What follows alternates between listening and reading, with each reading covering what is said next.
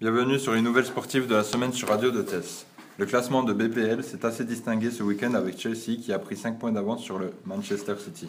Grâce à leur victoire, 1-0 face à West Ham, le buteur pour Chelsea Didier Drogba nous a accordé une interview. Didier, qu'avez-vous pensé de cette rencontre?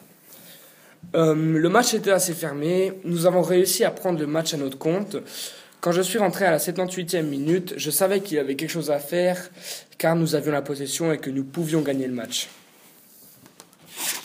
Quel est votre avis sur les classements et vos points d'avance sur les Manchester City?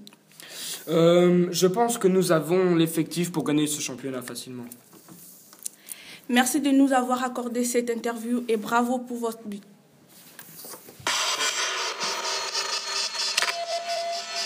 Ensuite, dirigeons-nous sur le bas du classement. C'est très serré entre Queen's Park Rangers, Burnley et Aston Villa pour le maintien. Ce week-end, Aston Villa est sorti de la zone de relégation grâce à leur victoire face à West Bromwich.